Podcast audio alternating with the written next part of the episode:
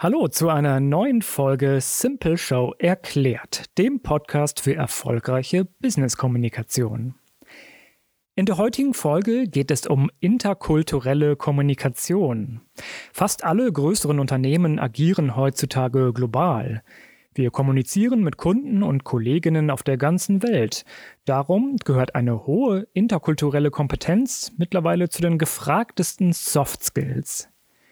Ich werde in den nächsten zwei Folgen dieses Podcasts darüber sprechen, was man bei der interkulturellen Kommunikation beachten sollte und wie du sie lernen kannst. Viel Spaß mit der heutigen Folge.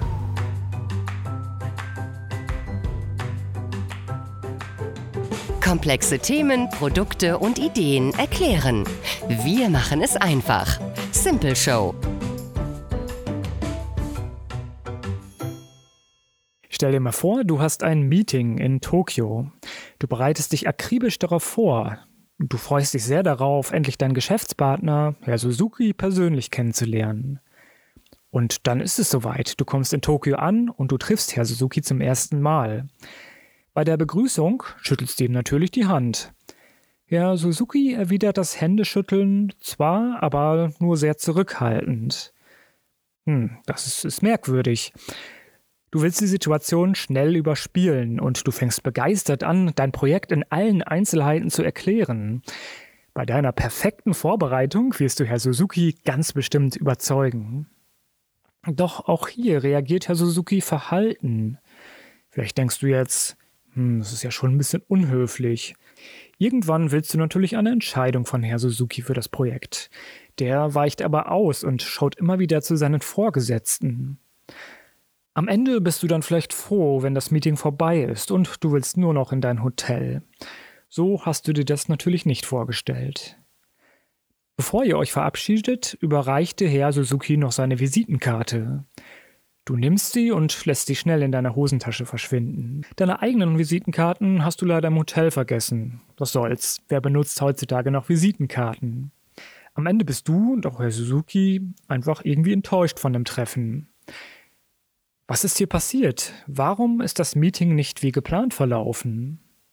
Situationen wie diese sollten ja eigentlich nicht vorkommen, und doch treten sie immer wieder auf. Woran liegt das? Beide Protagonisten in dieser Geschichte haben verschiedene kulturelle Hintergründe. Was von der einen Person freundlich gemeint ist, kann auf die andere Person vielleicht unhöflich wirken. Der Grund dafür ist die unterschiedliche Interpretation des Gesagten. Aber kulturelle Missverständnisse können nicht nur in der verbalen Kommunikation auftreten. Auch Gesten können falsch verstanden werden. Du hättest Herrn Suzuki zum Beispiel mit einer kleinen Verbeugung begrüßen können, wie es in Japan üblich ist. Du hättest auch nicht sofort mit der Tür ins Haus fallen sollen, sondern erstmal eine persönliche Verbindung mit Herrn Suzuki aufbauen können. Entscheidungen werden in Japan auch meistens nicht von einer Person alleine getroffen. Du hättest Herrn Suzuki Zeit geben sollen, sich mit seinen Kollegen zu besprechen. Und natürlich hättest du Herrn Suzukis Visitenkarte aus Respekt mit beiden Händen entgegennehmen sollen und auch deine eigene Visitenkarte feierlich überreichen sollen. Tja, wir arbeiten immer mehr in globalen Teams und pflegen Kundenbeziehungen auf der ganzen Welt. Aber nicht nur im geschäftlichen, sondern auch im privaten Leben kann es enorm hilfreich sein, eine kulturelle Sensibilität zu entwickeln. Du weißt wahrscheinlich ziemlich sicher, was Kultur ist, oder? So einfach ist es gar nicht, denn im Laufe der Zeit hat sich der Kulturbegriff immer wieder geändert. Vielleicht denkst du bei Kultur zuerst an Theater, Kunst und Literatur, also feingeistige Unterhaltung. Unter Kultur im breiteren Sinne wird aber auch unser Alltagsleben verstanden, wie wir uns kleiden, was wir essen, wie wir leben oder eben kommunizieren. Das alles kann Kultur sein. Im Prinzip sind der Fantasie, was als Kultur bezeichnet werden kann, kaum Grenzen gesetzt. Dass Kultur nicht immer auf den ersten Blick zu erkennen ist, zeigt auch das sogenannte Eisbergmodell. Ein Eisberg, der im Wasser schwimmt, besteht immer aus einem sichtbaren Teil über der Wasseroberfläche, aber auch aus einem viel größeren Teil unter der Wasseroberfläche, der nicht sofort sichtbar ist. Überträgt man dies auf die Kultur, umfasst der sichtbare Teil Dinge wie Essen, Musik, Sprache oder Kleidung, also alles, was man sehen kann.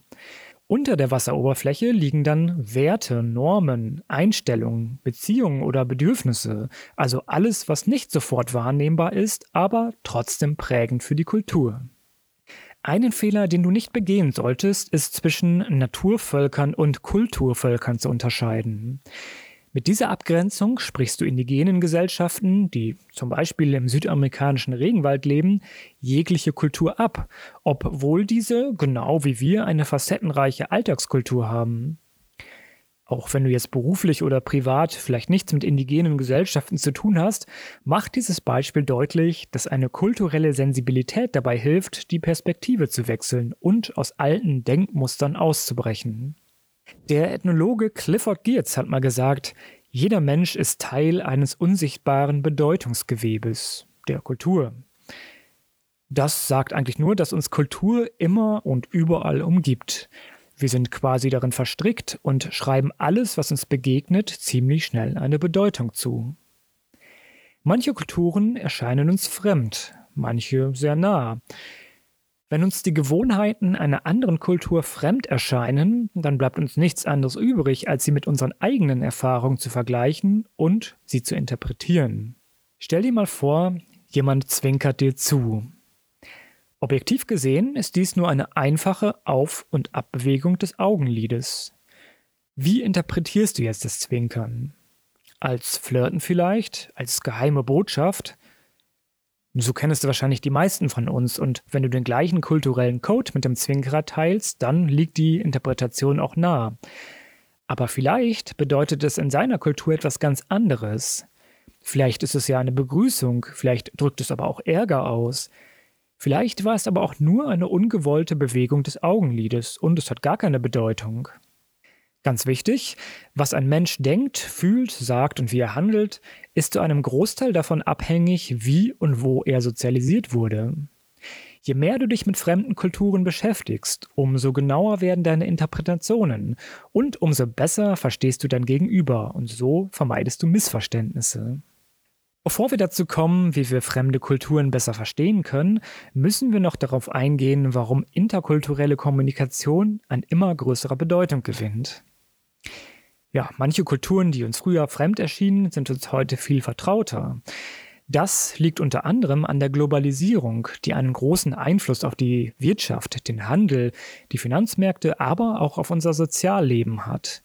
Durch moderne Technologien ist es möglich, mit Menschen auf der ganzen Welt ganz einfach zu kommunizieren. Aber wir fliegen auch auf der ganzen Welt hin und her und vernetzen uns über das Internet. Das macht es uns leicht, immer mehr Gewohnheiten von Menschen aus anderen Kulturen kennenzulernen. Und vielleicht übernehmen wir sie ja sogar, bewusst oder unbewusst. Eine kulturelle Globalisierung ist eigentlich gar nichts Neues und es gab sie auch schon vor dem Internet.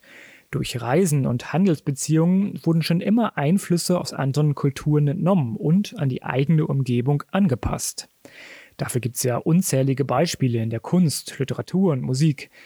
Die aktuelle kulturelle Globalisierung hat jedoch vor allem drei Hauptursachen.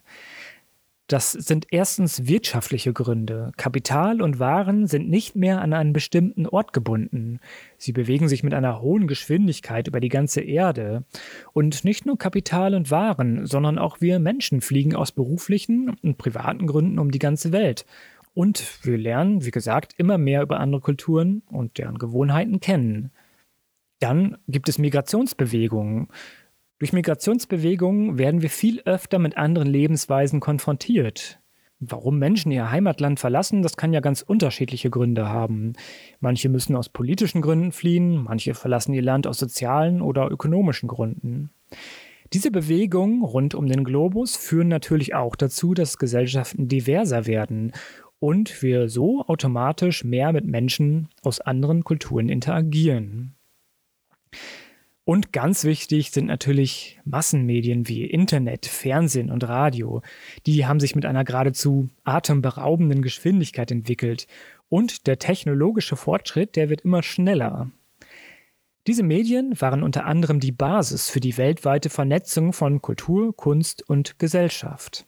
Noch vor 100 Jahren war ein direktes Gespräch mit jemandem am anderen Ende der Welt kaum denkbar. Heute kommunizieren wir in unserem Privat- und Berufsleben ganz selbstverständlich mit Kollegen und Freunden aus allen möglichen Ländern. Entfernung scheint dann plötzlich gar keine Rolle mehr zu spielen und wir können in Unternehmen global zusammenarbeiten, ohne dabei um die halbe Welt zu fliegen. Du hast also heute erfahren, was Kultur ist und warum interkulturelle Kommunikation so wichtig ist. In der nächsten Folge werde ich darüber sprechen, welche kulturellen Besonderheiten es gibt und was du bei der nonverbalen Kommunikation beachten solltest. Ich würde mich also freuen, wenn du beim nächsten Mal wieder dabei bist. Bis dahin, tschüss.